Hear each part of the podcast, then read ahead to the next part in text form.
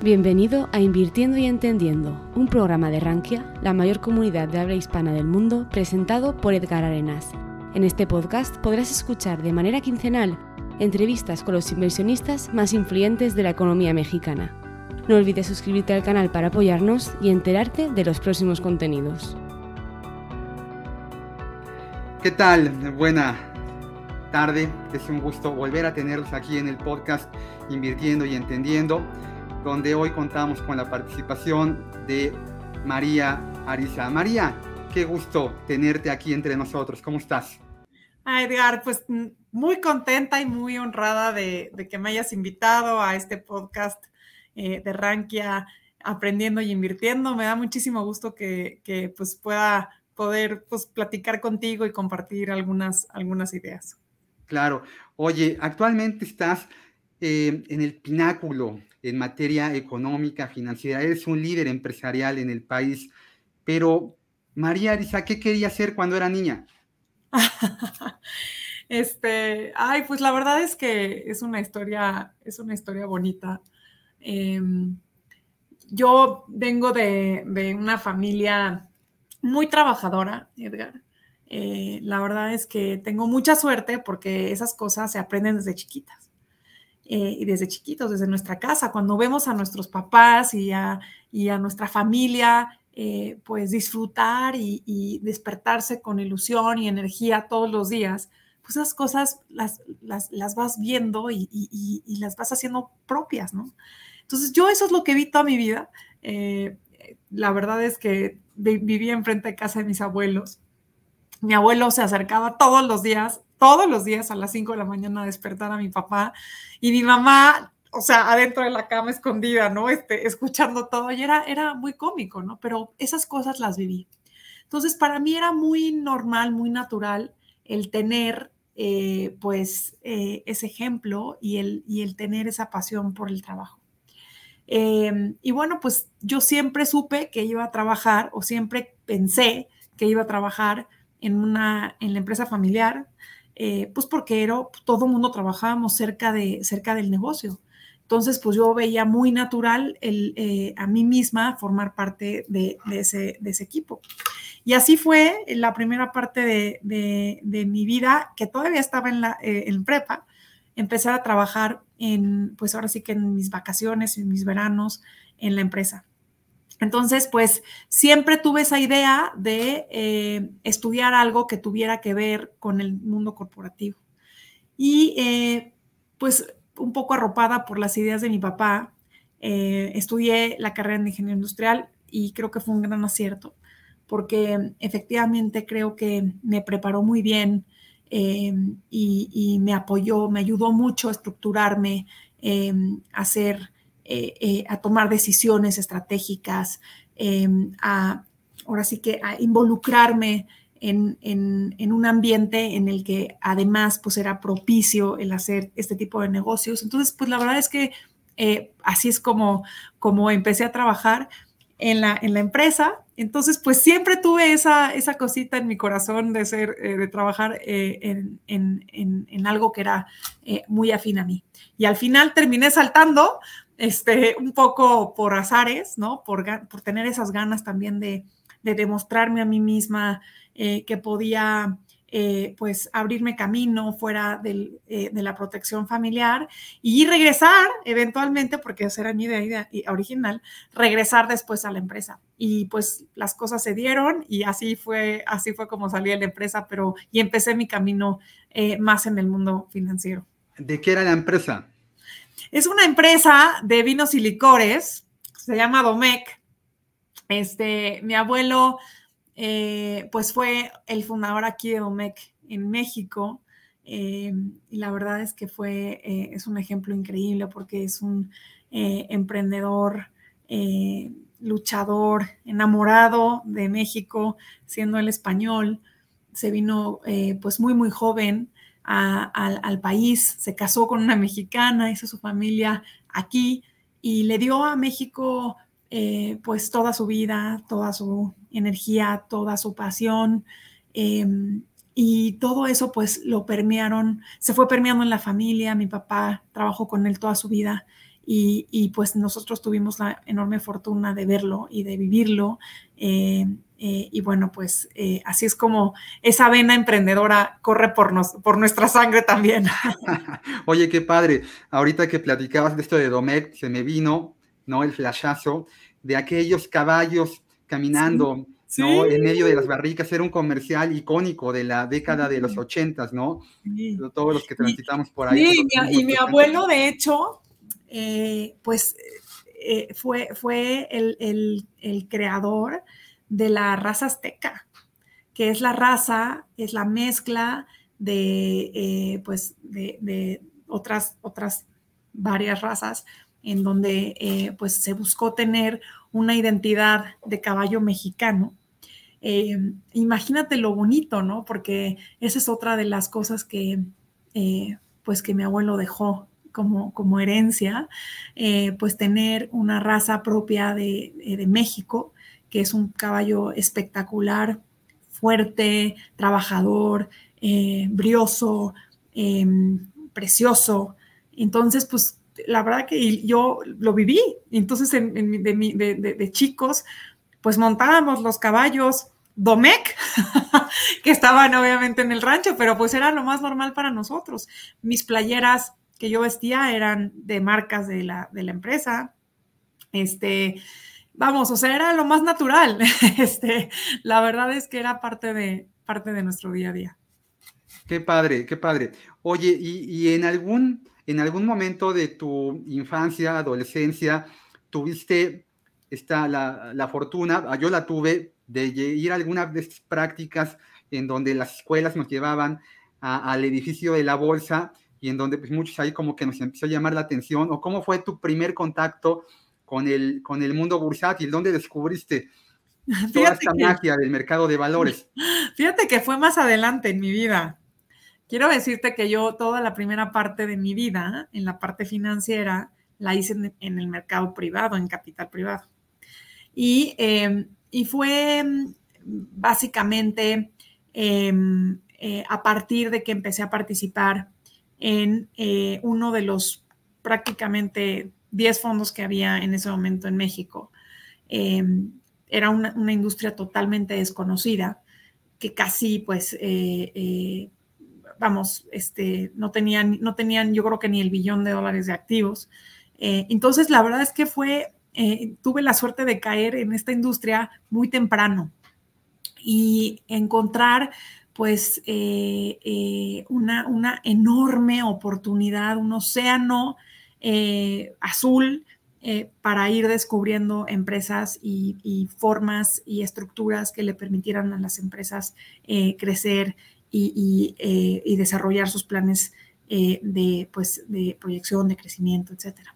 Entonces, pues así es como yo desarrollé prácticamente toda mi, vida profesional en el sector privado y em, en, en, la parte de capital privado, en varios, en varios fondos, Em, y, la, última etapa, eh, me, quedé dirigiendo la Asociación de Capital Privado, que fue una enorme, enorme oportunidad. O sea, la veo como un momento increíble de mi vida porque se juntó eh, pues el hambre con las ganas de comer literal. O sea, eh, había, empezaba como, como, como esta, esta enorme fuerza de decir, se ha construido hasta aquí, pero todo este es el potencial de la industria.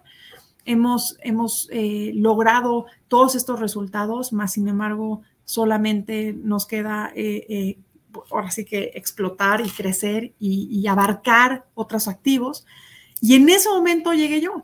Entonces, la verdad es que tuve mucha suerte porque había, pues en ese momento, un, un consejo eh, sumamente comprometido eh, eh, y, con, con, grandes expectativas.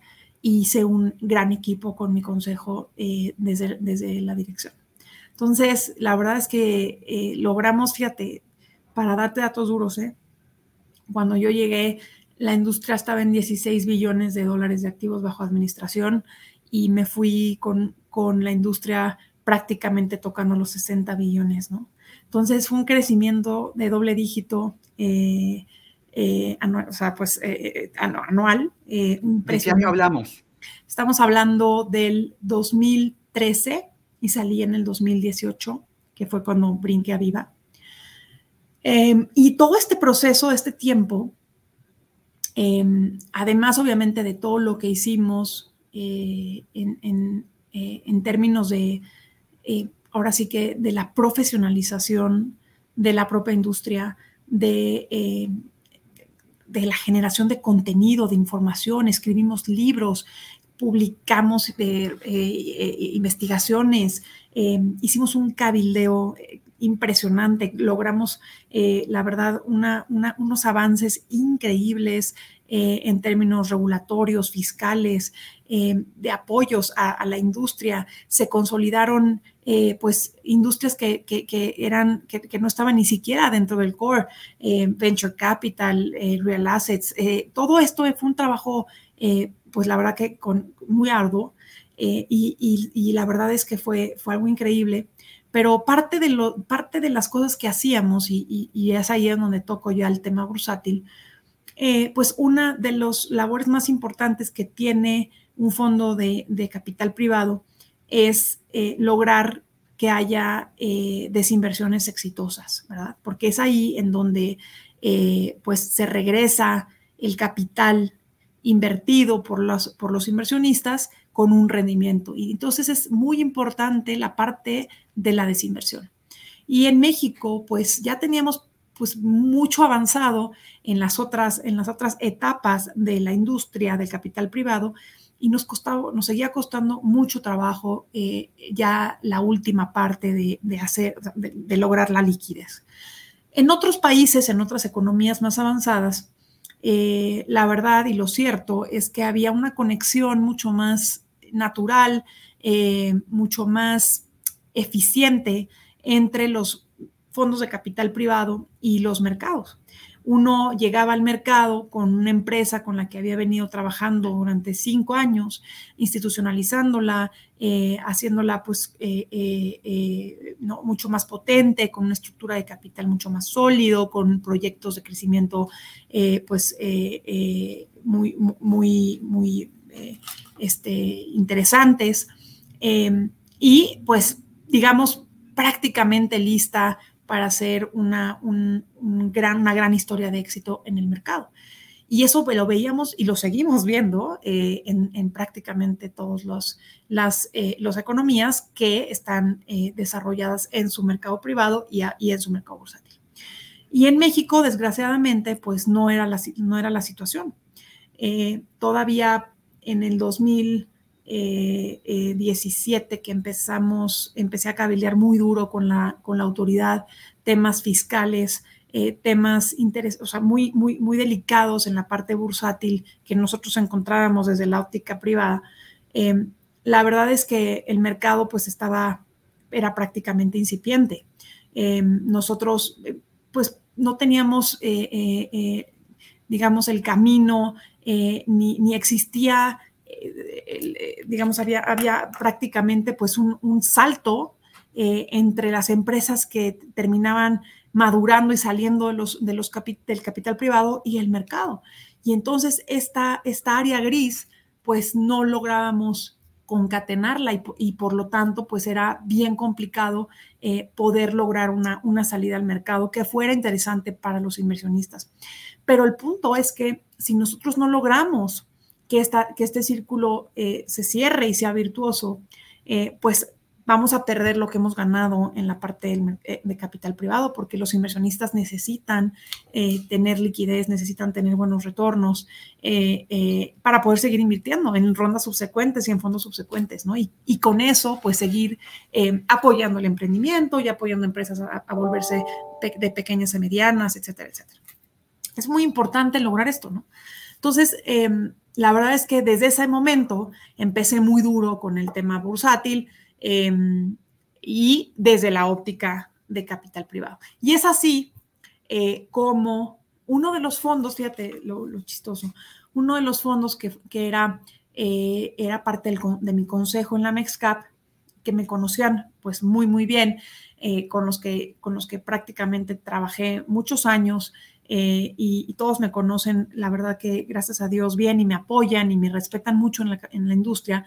Y eso pues eh, fue muy positivo para que ellos mismos, pensando en el proyecto en el que iban a invertir, que todo esto era eh, confidencial, Viva nace, la, digamos, la idea de Viva nace un poquito, poquito antes de eso, después de varios eh, pues, eh, años de, seguir, de estudiar en los mercados y de entender qué había sucedido en economías similares a la mexicana en relación a, cómo poder potenciar eh, el, el, dinamismo del mercado. Y básicamente, pues, o sea, algunos de los, de los resultados, y para ser muy, muy rápida y concreta, eh, te llevan a que un mercado en donde existen, eh, eh, pues existe más oferta alrededor del mercado bursátil, genera incentivos y genera mayor, mayor número de participantes en todos los sentidos. Entonces, y hace sentido cómo funciona, pues prácticamente en todas las industrias, ¿verdad? Y entonces, pues nosotros en ese momento, pues veíamos esa oportunidad. Y entonces, este era un proyecto de nuevo confidencial me, invita el presidente del grupo eh, a ser consejera en ese momento de este proyecto. Eh, a mí me parece algo increíble desde el principio porque dado que yo veía esta necesidad y entendía la problemática y veía eh, las áreas de oportunidad tanto de las empresas como de los inversionistas, como de, toda la intermediación, como de la propia infraestructura, yo decía, hay algo que se tiene que hacer y, alguien lo tiene que hacer, ¿no? Y si seguimos haciendo lo mismo y pensando que eh, eh, eh, pues van a haber resultados diferentes, pues vamos, vamos, vamos muy mal, ¿no? Entonces, pensando desde ese punto, pues cuando me invitaron a ser consejera, dije adelante. Pero claro que en el tiempo, este, pasaron algunos, unos meses prácticamente, pues casi un año en, este, de, de, estar yo ahí participando eh, pues se acercaron conmigo los socios, tanto el fondo que capitalizó el proyecto como el propio presidente eh, del grupo, me dijo, y me dijeron, ¿sabes qué? La verdad es que creemos que tu perfil eh, pues se adecua para llevar la operación de este proyecto. Y yo la verdad es que desde la barrera, y desde la, cuando digo desde la barrera es hablando un poco desde el tema del, consejo, pues, o sea, al final creo que eh, el riesgo, eh, eh, al, menos, este, está más acotado para un consejero dentro de un grupo que ser la cabeza y encabezar, pues, el proyecto, tomar decisiones y tener toda la, carga en, en, el hombro, ¿no? Yo sabía que esto era, iba a ser muy complicado, porque, a ver, de entrada estábamos hablando de romper un monopolio de 125 años. De segunda, pues yo era una mujer.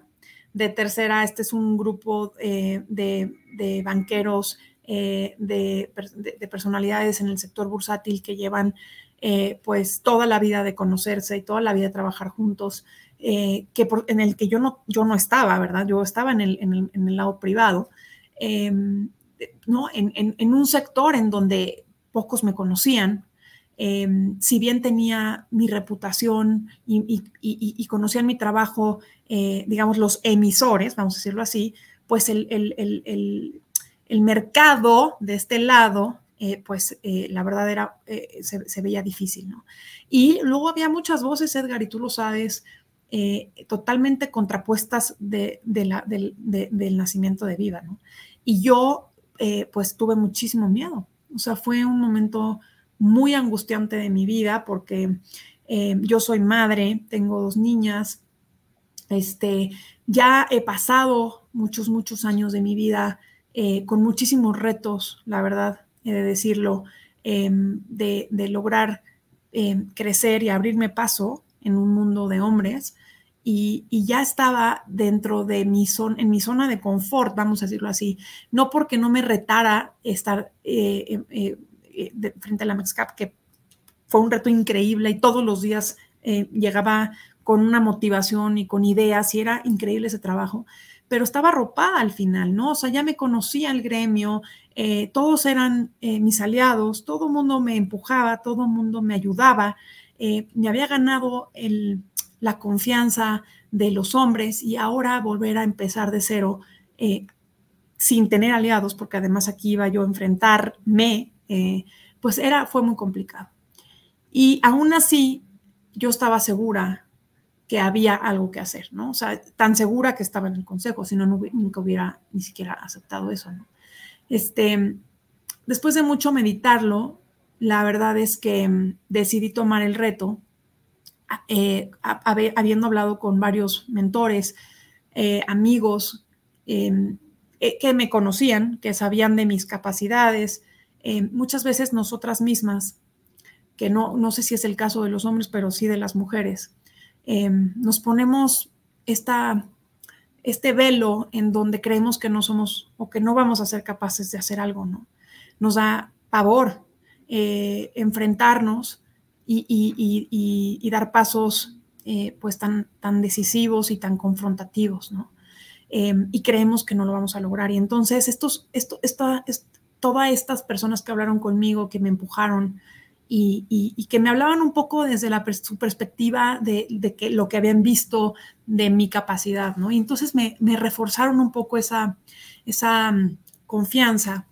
Y, bueno, pues dije, mira, lo intento. Em, si no sale bien, eh, pues dejaré todo lo que tengo y lo que puedo hacer en la mesa, em, porque creo de verdad, firmemente en que México necesita eh, alguien que embandere eh, o abandere, no sé cómo se dice, pero eh, esta, esta, mm, esta causa, o sea, que literalmente em, empuje a las, a las empresas que están, que forman parte del, de, ahora sí que de, la, la producción bruta de este país, este, que, que son quienes reflejan en su trabajo todos los días eh, eh, pues el compromiso, las ganas de seguir creando empleos, de, seguir generando riqueza y que, y que muchas de estas empresas pues ni siquiera conocen que esto existe.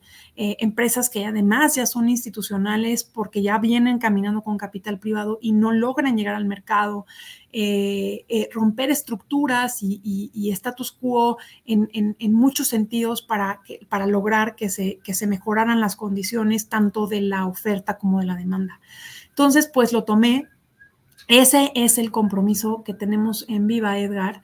Em, no ha sido nada sencillo porque no nada más te acabo de hablar de los retos enormes a los que me enfrenté en lo personal, pero también eh, pues la coyuntura eh, eh, desde que nació Viva ha sido muy compleja.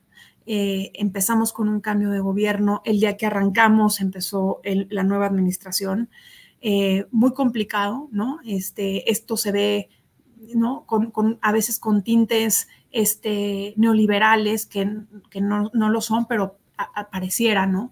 Este, y la verdad es que hemos ido transitando momentos bien complejos, ¿no? Este, además, después de eso, pues empezó este, todo el tema geopolítico, eh, después empezó, vino la pandemia, luego viene la guerra, la inflación, las tasas de interés, este, bueno, no, no hemos parado, ¿no? No hemos parado desde que arrancamos. Entonces, con todo y estas grandes, eh, eh, grandes retos a los que me refiero, eh, y habiendo pues enfrentado eh, eh, toda, la, toda la inercia que, se, que, venía pues contraponiéndose a, Viva y hablo de pues nuestros, de nuestro propio gremio, de, intermediarios, de, muchos em, estudiosos de, investigadores y demás que, que, no compartían eh, esto, eh, eh, o que inclusive hablaban mal, ¿no? Este, ni quiero decirte las, las cosas que terminamos escuchando de, muchos actores muy importantes, digo, más allá de BMB, que era obvio que iba a hablar así, pero fue duro, ¿no?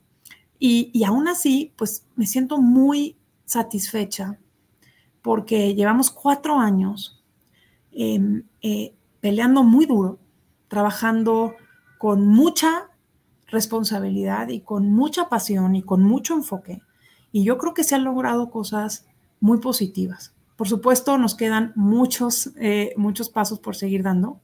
El, mercado no es que haya crecido, no es que ya tengamos mil millones de empresas, ¿verdad? Como me hubiera encantado, eh, pero definitivamente lo que hemos logrado eh, es al menos un cambio de mentalidad, eh, un, un, avance muy relevante de muchas empresas acercándose, lo, lograr que empecemos a poder incursionar en iniciativas y cambios de ley que estamos trabajando durísimo, tanto para la oferta como para la demanda, hablando con inversionistas, eh, subiéndole el, tono, ¿verdad? A la, proyección, a la visibilidad del propio país, eh, trayendo nuevos inversionistas. Creo que, a ver, la verdad es que me, da gusto, me da gusto porque hoy te puedo decir que de las 19 eh, empresas nuevas que han llegado, pues prácticamente ninguna tenía ni pensado venir.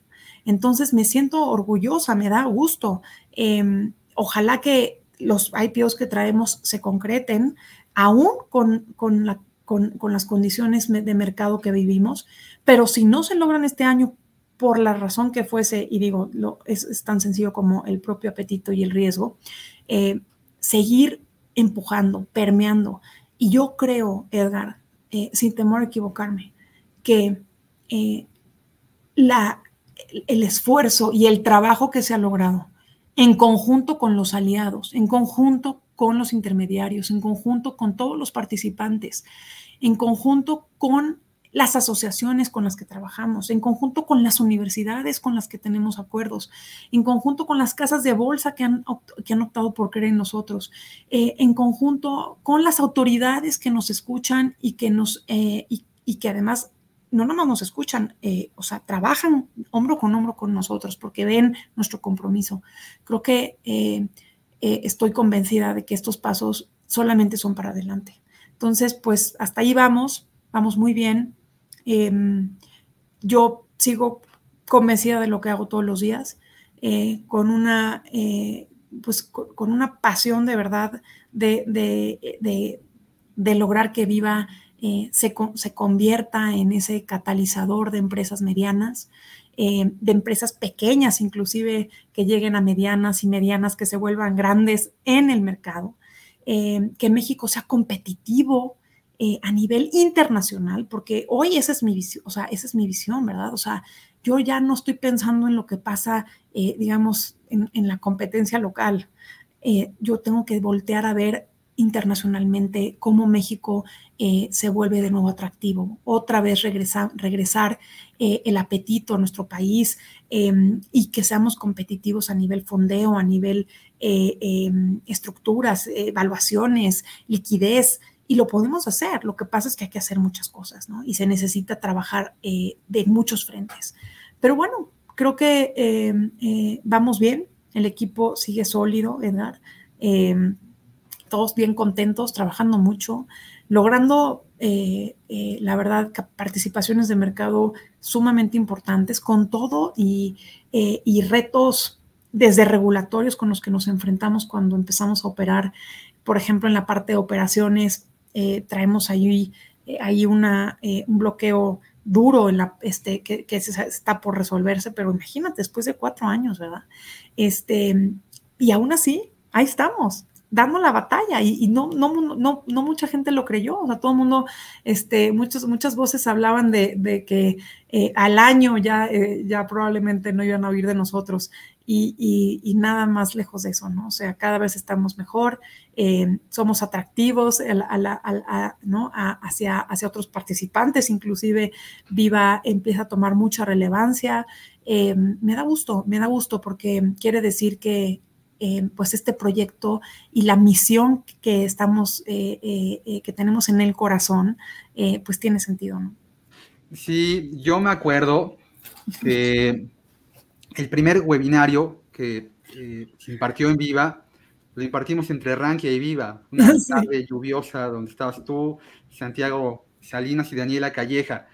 Y, y, me llamó mucho la atención porque esto no se había hecho antes y dije, wow, aquí sí hay algo diferente. Además de toda la tecnología que hay, fantástica, esta tecnología Nasdaq que tienen ahí ustedes, que, que, ya transmitía que se estaban haciendo cosas diferentes. Y, y, en este tiempo de tanto trabajo y tan arduo, María, ¿cuál, ¿cuál ha sido tu satisfacción más grande en Viva y tu decepción más grandota? Ándale, qué buenas preguntas. este, yo creo que mi satisfacción eh, más grande es, em, tengo la suerte, em, y eso también es, eh, tiene, conlleva eh, sus, sus, temas difíciles, de ser la cabeza, ¿no? Y de haberme podido mantener cuatro años Em, liderando un proyecto tan complejo como, es como, como este. Entonces, creo que la mayor de mis satisfacciones es mi equipo. O sea, es lograr eh, seguir siendo eh, la cabeza de este equipo tan profesional. Porque, pues, no es fácil. Em, tú imagínate el talento y, y la responsabilidad em, y, el compromiso que tiene eh, un equipo como el de Viva, ¿verdad? Y me siento bien orgullosa de, em, de haberlo, de, haber, de haber, o sea, de haber podido seguir y, continuar con un equipo unido, motivado, eh, con mucho empuje, con mucho liderazgo, eh, con, pues, con, con, este amor por el país que, que creo que emanamos todos. Em, y, seguir al frente de ellos. Entonces, tiene sus cosas, por supuesto, difíciles también ser la cabeza, porque los golpes también los llevas tú, pero me da gusto, me da gusto llevarme los golpes, porque me da gusto poder eh, seguir eh, siendo la cabeza de un equipo tan, tan increíble y tan talentoso como el de Viva, ¿no? Entonces, esa yo creo que hasta hoy ha sido, esa es mi motivación, eh, digamos, en lo personal. Obviamente, en lo, en, o sea, si tengo que hablar de Viva, pues es, eh, ¿no? Hoy voltear a ver a Viva y verlo eh, en, lo que se ha convertido, ¿no? O sea, por supuesto que es una enorme satisfacción. O sea, eh, prácticamente tenemos ya el 50% de las emisiones, ¿no? O sea, eso es, eso es brutal.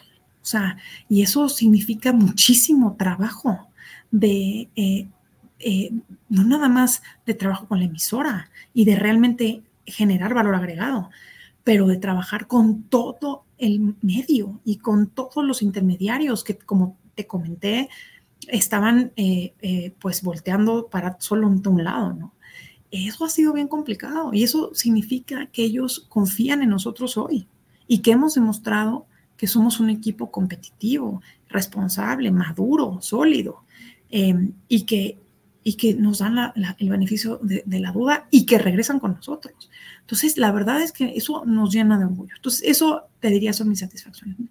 Los dolores son muchos, eh, son, es, duro, quiero decirte, enfrentarte a um, argumentos em, que, no son ciertos, em, a falacias que se dicen que, que son este, pues eh, hirientes lo son, es lo menos, ¿no?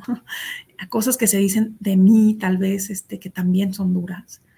Este, yo no estoy acostumbrada o no estaba acostumbrada a tener una piel tan, tan dura como la que tienes que hacer. Eh, y, son golpes bien, bien, bien, este, complicados, ¿no? Este, y aún así, mantener en la cara en alto, tragarte el orgullo, porque lo tengo que hacer mucho, eh, eh, eh, de veras, con, muchas veces al día. y apretar el puño y decir, ni modo, o sea, lo tengo que hacer. Em, ¿no? Enfrentarme tal vez con, cosas que pensé que habíamos superado y que, y que pues, wow, ¿no? Pues no. Este, y es, triste porque uno piensa que, que todos los empresarios o, toda la gente que te rodea, eh, pues tienen la misma ética que tú. Y no lo, y no lo tienen, ¿no? Entonces, pues es complicado. Este, y entonces eso ha sido como lo más, eh, lo más decepcionante. Pero, pues yo creo que esa combinación es lo que hace un trabajo, eh, pues ser lo suficientemente retador para estar, pues, ¿no? Con, con, esta, con esta concentración y con este enfoque, con esta fuerza, con esta pasión, y lo suficientemente motivador para seguir adelante eh, y, seguir trabajando con, pues, con, toda la, eh, con toda la pasión y el amor que se puede, ¿no? Y yo, pues así vivo. Este, por supuesto, quiero seguir siendo una persona, eh, pues, ojalá que, un líder que, siga motivando al equipo, em, que siga, pues, intentando hacer eh, eh, cosas buenas, iniciativas buenas para todos, para el mercado, para eh, las empresas, porque tengo ese convencimiento de, apoyar a las, a las, pymes de mi país. A mí me motiva, ¿no? Este, porque pues ellas son las que al final mantienen a, a toda esta economía andando, ¿verdad? Y, a veces pues no, no les dedicamos este, la suficiente atención.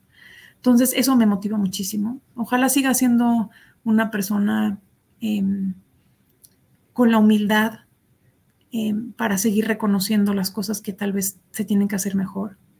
Em, con, ¿no? Con, los pies en la tierra, con, con la concentración necesaria, apoyada por la gente que confía y que cree en mí, que conoce mis, mis intenciones, ética em, y, pues con un amor por mi país que, eh, lo tengo y que lo, y que lo mamé desde chiquita, ¿verdad? O sea, yo, yo eh, así crecí. Este, esto es lo que, este es el país que, en el que vivo, el país en el que vive mi familia, el país que nos ha dado de comer, el país que nos educó, el país que nos da oportunidades y el país que requiere mi talento y así, es, así estoy en esa, en esa convicción. Em, y eso es lo que, lo que, lo que quisiera seguir siendo. Ah, Viva ha hecho muchas cosas diferentes que han ayudado a transformar el mercado de valores, María. ¿Hay algo que tú habrías hecho diferente desde que empezaste en Viva? Em, mira, yo creo que em, hay muchas cosas que nos han quitado tiempo, eh, mucho esfuerzo, em, que nos han hecho desconcentrarnos para concentrarnos en algo que tal vez pensábamos que ya estaba dado. Em, y eso, pues, definitivamente son cosas que me, me, hubieran, me hubiera gustado eh, no vivir. Temas desde eh, regulatorios eh, hasta cambios de señal, este, muchas cosas duras, ¿no? Este, que pues desenfocan, ¿verdad? Y que cuando crees que sigues, o sea, ya estás listo y estás empujando, ¿no? Con, empujando y, llevando el timón del barco hacia cierto ¿no? hacia cierto destino, pues te das cuenta que, pues resulta que, el motor no sirve, ¿no? Y dices, caray, pero ¿cómo? O sea, si ya, esto ya tenía que haber estado listo para cuando zarpé, ¿no? Este, y pues no, te tienes que quitar del timón y bajarte al, motor y arreglar el motor, porque pues no, o sea, si no, pues a dónde vas, ¿no? Y eso son cosas bien delicadas, ¿verdad? Este, pero muchas veces, querido Edgar, eh, y en la gran mayoría, eh, muchas de estas cosas, pues, em, no, no, estaban sobre nuestro control. O sea, nosotros estábamos un poco, pues, este, intentando ¿no? resolver, pero no depende de nosotros. Entonces, em, eso pues ha sido, ha sido, ha sido complicado. Em, no, ha llevado mucho tiempo. Y, eso pues definitivamente ha sido, ha sido cosas que tal vez me hubieran gustado que, que, ya hubiéramos podido sobrepasar. em, porque hoy estaríamos probablemente llegando a, un lugar este, más cercano al puerto, ¿no? Eh, pero bueno, pues eso también ha hecho eh, que em, pues podamos demostrar eh, verdaderamente los valores que trae Viva, ¿no? Porque con todo y todo, todos los procesos y, y, temas que se han venido presentando, que están fuera del control, pues ahí estamos. No hemos tenido un solo error. O sea, no ha habido una sola caída. Eh, no, todos los emisores están eh, eh, convencidos, regresando con Viva. nuestro motor está a la perfección. Ya, hicimos un point of presence en Nueva York estamos eh, generando market data a nivel internacional como nunca. Eh, tenemos una visibilidad eh, muy sólida porque han sido años de mucha, de mucho talacha y de mucho esfuerzo que pues al final terminan redituando. Entonces, no quiero pensar en lo que fue y no fue, quiero pensar en lo que es y viene para nosotros y vienen cosas muy buenas para nosotros. Yo creo que este 2022 para Viva es muy importante. Em, si las cosas salen como los tenemos pensados, es un año de transición. Em, y eso permea, ¿eh? o sea, eso lo ven inversionistas de muchos lados, eso lo ven los propios emisores, eso lo ven mi, propia competencia. Entonces, pues saben, saben que este año es muy importante para nosotros. Entonces, em, ahí vamos, ¿no? Ahí vamos. Estoy, estoy eh, pues muy contenta en ese sentido. Sí, e, el mercado eh, de valores tiene la gran oportunidad de democratizar el capital, de generar crecimiento. Eh, y a México lo que le hace falta es eso. México, a diferencia de nuestros papás, nuestros abuelos que les tocaron aquellas crisis transaccionales, crisis inflacionarias, devaluatorias, México vive desde hace mucho tiempo una crisis de crecimiento. El país, somos una economía grandota, ¿no? A los chicos les llama mucho la atención, a lo mejor por esta burbuja de pesimismo en la que regularmente vivimos, de enterarse que México es la economía 16 del planeta. Somos una economía gigantesca. Esta economía debería de tener que al menos 500 empresas cotizando en las diferentes bolsas que, hay, ¿no? María, ¿Por qué no las tenemos? Mira, hay, hay todavía grandes, eh, grandes retos que tenemos que seguir eh, enfrentando e intentando eh, resolver.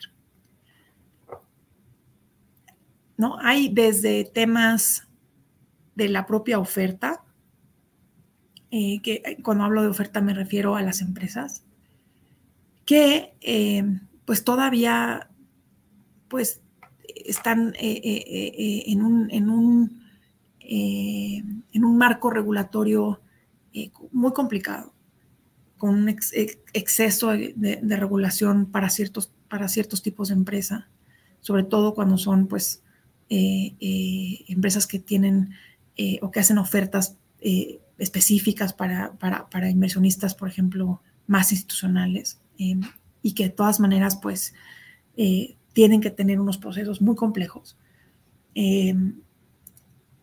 con, cargas y con costos y con, eh, eh, con, con muchos temas asociados que, que siguen siendo un, eh, un, detractor, en los cuales estamos trabajando y que, y que vienen, yo creo que en los próximos dos meses, cambios muy importantes en ese sentido em, a la ley del mercado de valores para lograr que haya mucho más flexibilidad, Em, eh, procesos más expeditos, em, inclusive un segmento que estamos proponiendo nuevo, específico para eh, cierto tipo de emisiones.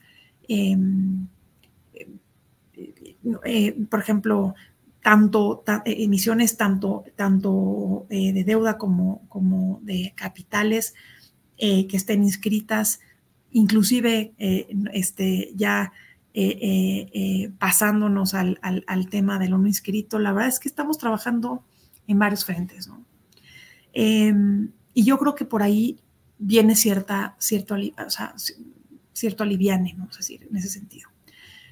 Hablando todavía del tema de, las empresas, hay todavía una problemática de, cultura, de cultura bursátil que tenemos que seguir eh, trabajando con el empresario, eh, de gobierno corporativo, de caminar con ellos, eh, de irlos llevando poco a poco de la mano y creo que eso viva ha sido pues muy eficiente, muy exitoso.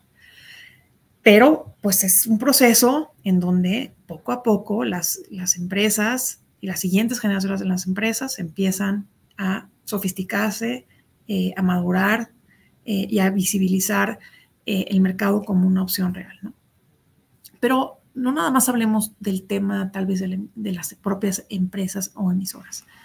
Hay un tema muy fundamental que tiene que ver con la demanda, ¿no? con el apetito de los inversionistas, con la diversificación de la base de inversionistas que hay en México.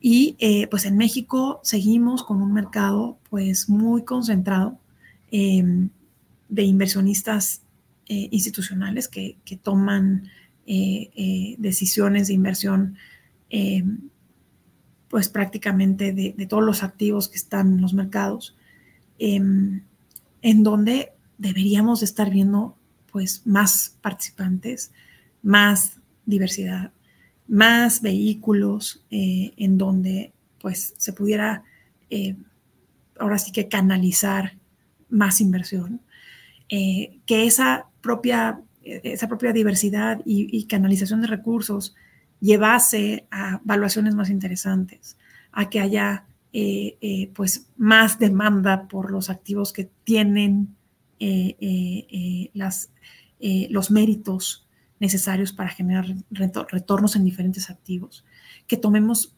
más riesgos eh, de, otros activos que no solamente pues, son, sean eh, eh, pues, este, CETES, por ejemplo, en donde están prácticamente concentrados los, los, grandes capitales. Creo que hay muchas cosas que hacer, que eso además pues debería de lograr incentivar también la participación de inversionistas retail personas físicas, ¿no? Porque se está haciendo una labor muy, muy relevante para atraer a nuevos participantes eh, a través de la educación, a través de la promoción, a través de eh, la tecnología, casas de bolsa, todo el mundo estamos trabajando muy duro. Em, pero, pues, si estos inversionistas eh, no están viendo que el mercado pues esté ofreciendo los productos eh, eh, eh, una, oferta interesante de empresas, que las valuaciones pues no son interesantes, que no hay bursatilidad, pues, pues así de fácil hay otros mercados que así lo ofrecen. Entonces es un trabajo que se tiene que hacer en todos estos frentes, este, en la oferta, en la demanda, en la intermediación. Se tiene que trabajar enormemente en la intermediación y quitar eh, pues las trabas que todavía, existen, los conflictos, eh, muchos, muchos temas que pues son eh, y conocidos por todos, delicados, pero que necesitan de nuestra atención, entonces, pues si estamos hablando, y, y luego, por supuesto, el tema fiscal, ¿no? O sea, si México no es competitivo fiscalmente comparado con economías como Estados Unidos o como otras, pues, o sea, una, empresa cuando toma una decisión, llegar al mercado, pues revisa las opciones que tiene, ¿verdad? Tanto en términos de, eh, eh, fiscales como en términos de, demanda, como en términos de, evaluación, em, eh, etcétera. Entonces, México tiene que regresar a ser competitivo. Y para lograr ser competitivo, tiene que trabajar en todas estas áreas que acabo de comentar, en la oferta, en la demanda, en la regulación, en los temas fiscales, en, la intermediación.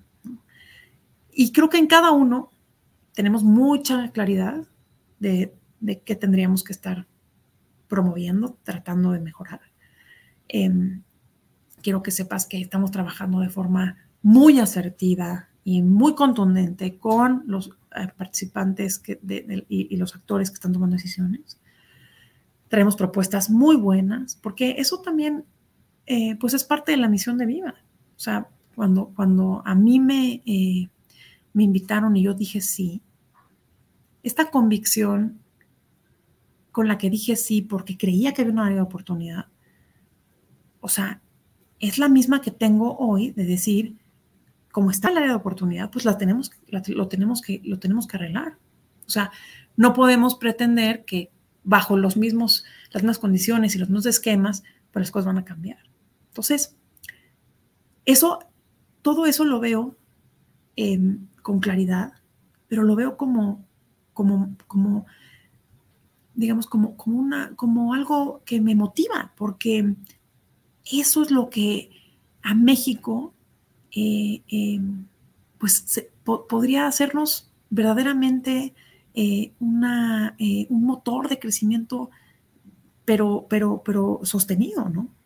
Y, me queda clarísimo que, em, que tenemos el talento, la convicción y los participantes para poderlo lograr.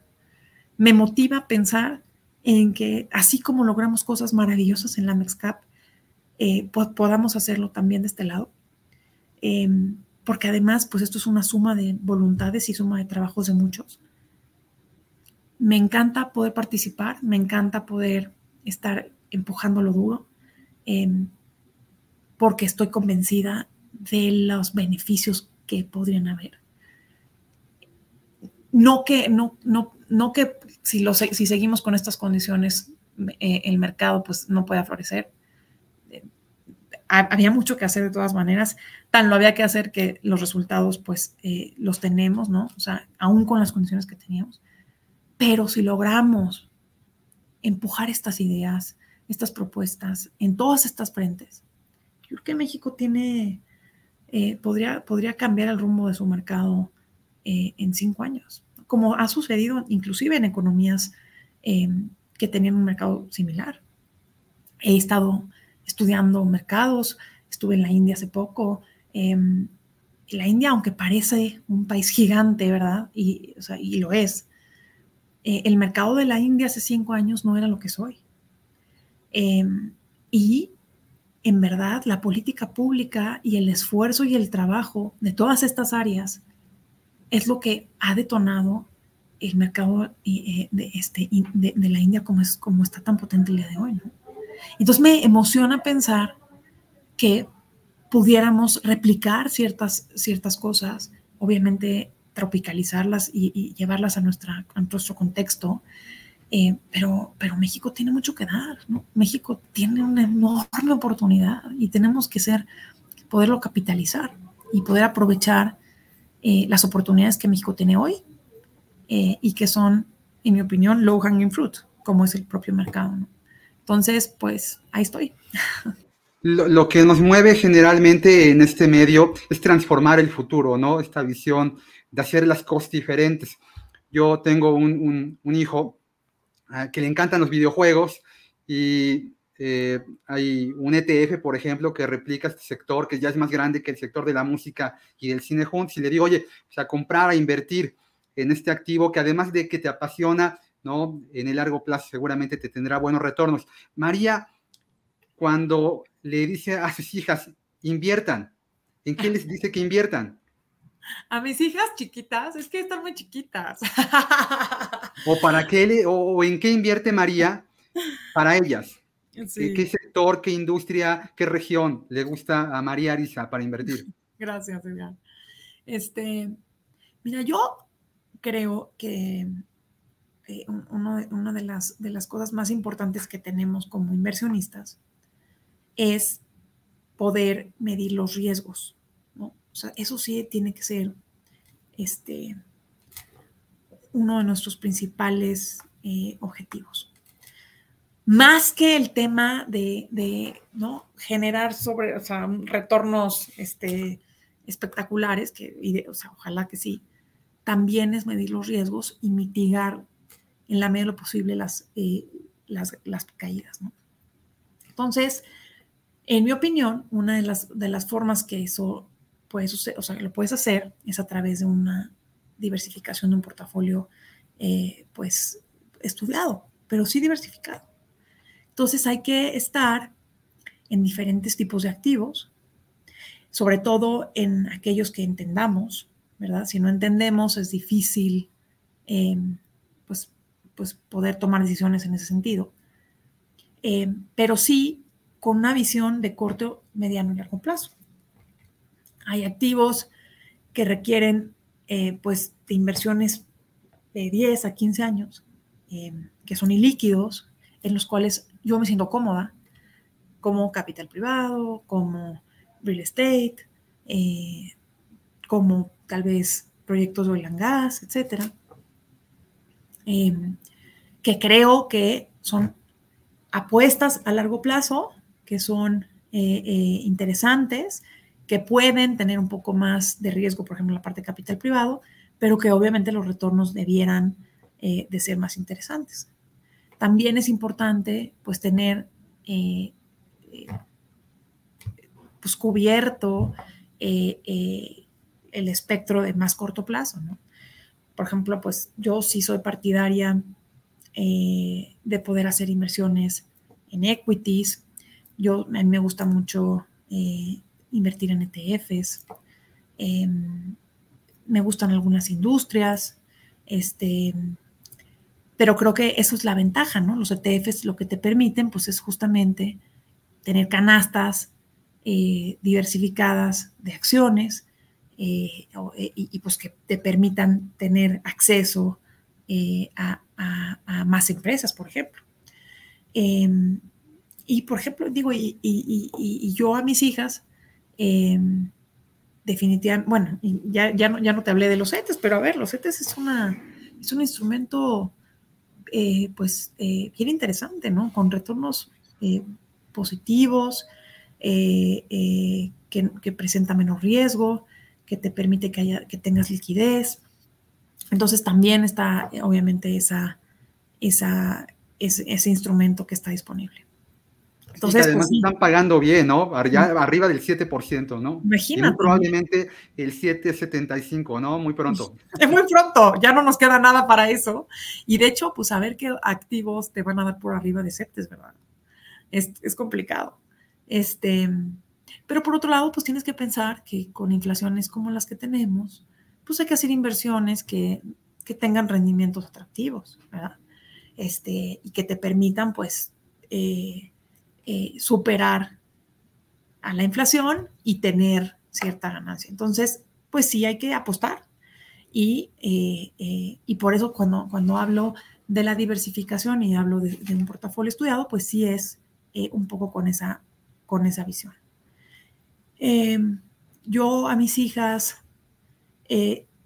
pues más que nada lo que, lo que intentamos es promoverles, eh, que entiendan el poder eh, que tiene invertir desde chicas.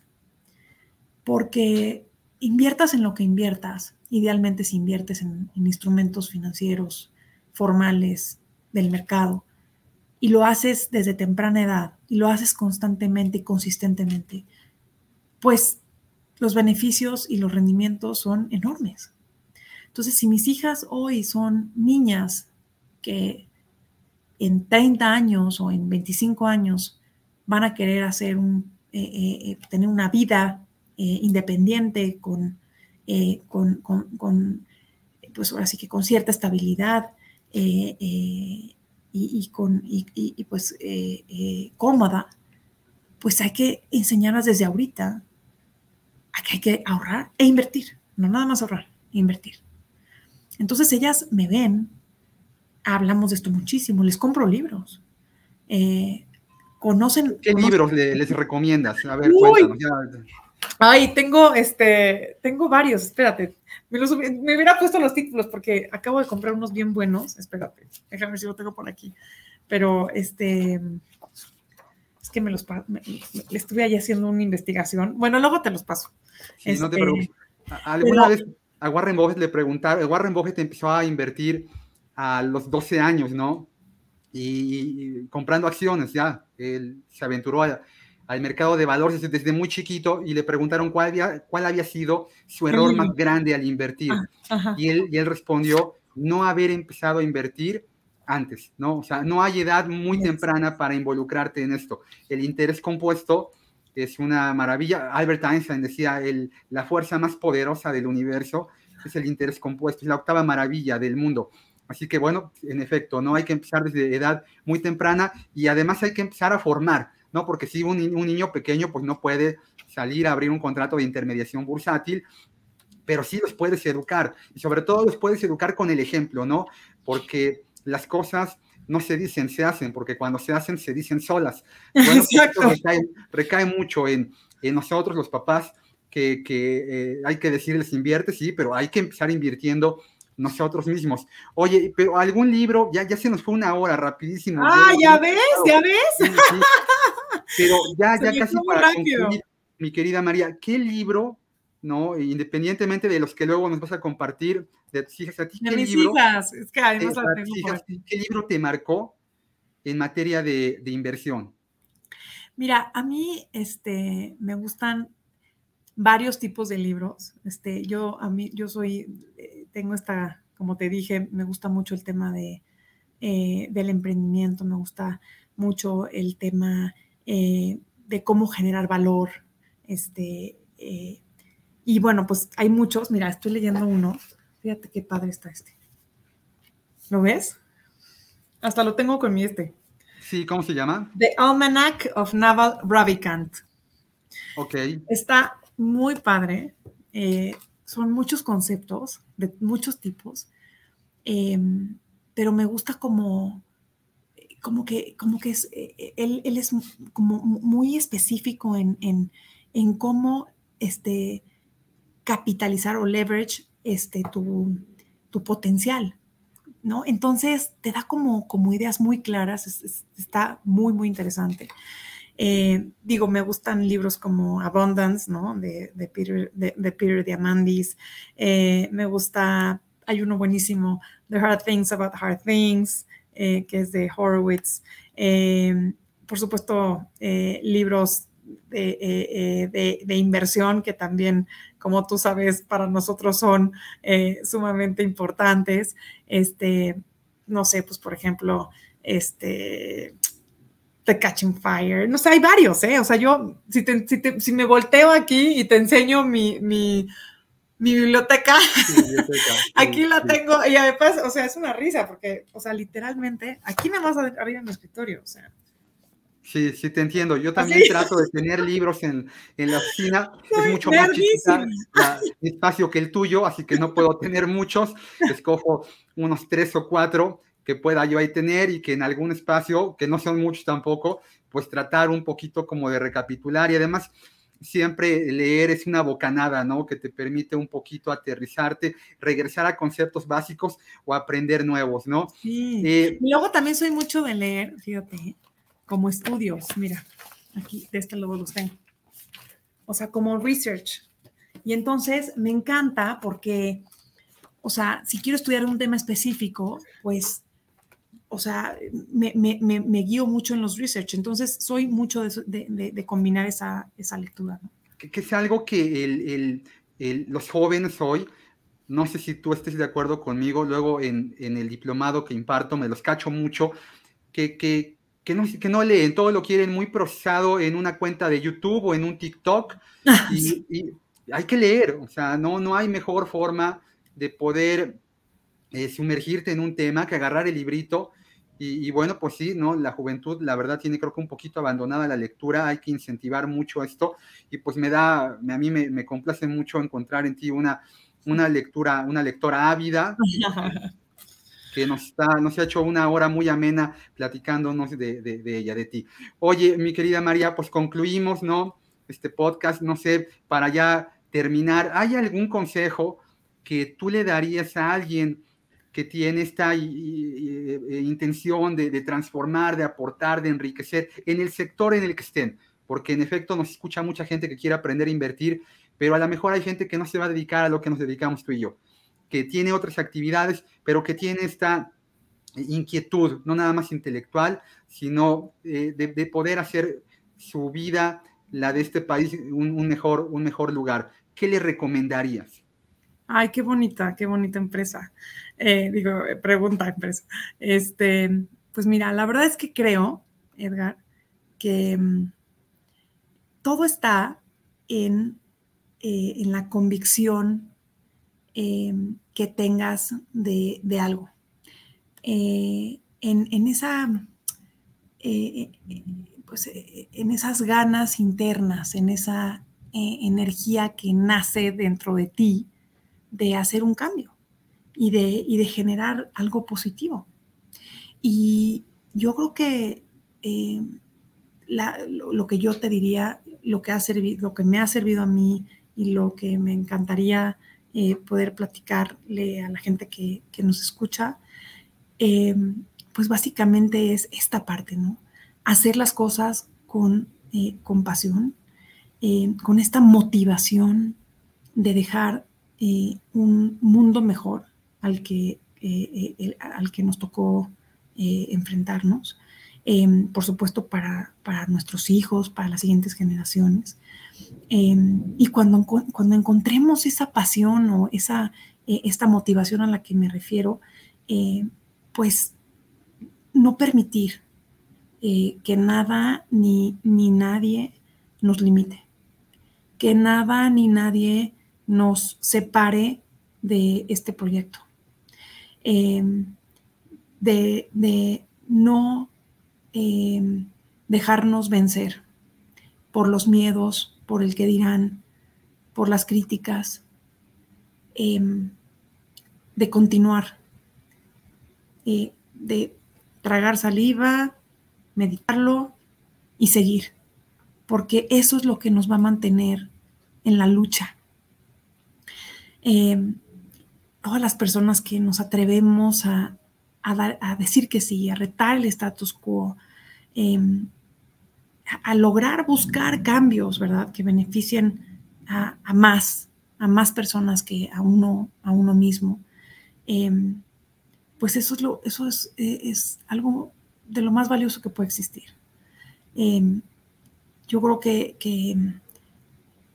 México necesita de verdad eh, gente comprometida, gente con valores, gente con ética, em, gente que, em, que no tenga miedo a enfrentarse a situaciones complicadas, em, que no tenga miedo a los límites, que tenga sed, que tenga hambre y que esté convencido en su corazón de que lo que está haciendo es, eh, es por un bien eh, más grande.